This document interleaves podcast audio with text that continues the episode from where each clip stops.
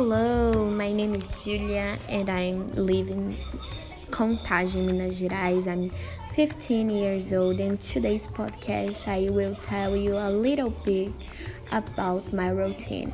Okay, normally I start my day very early at 6 a.m. I take my shower and prepare my breakfast and go straight to see my online class. After that, I eat my lunch and I get ready for my technical class at 9.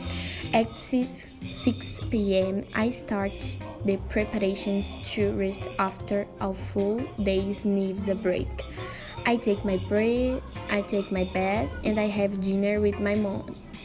And we talk a little about your days and then watch your favorite series, Grey's Anatomy, together and go to the bed. I think my routine is very, very productive. So we see each other in the next episode.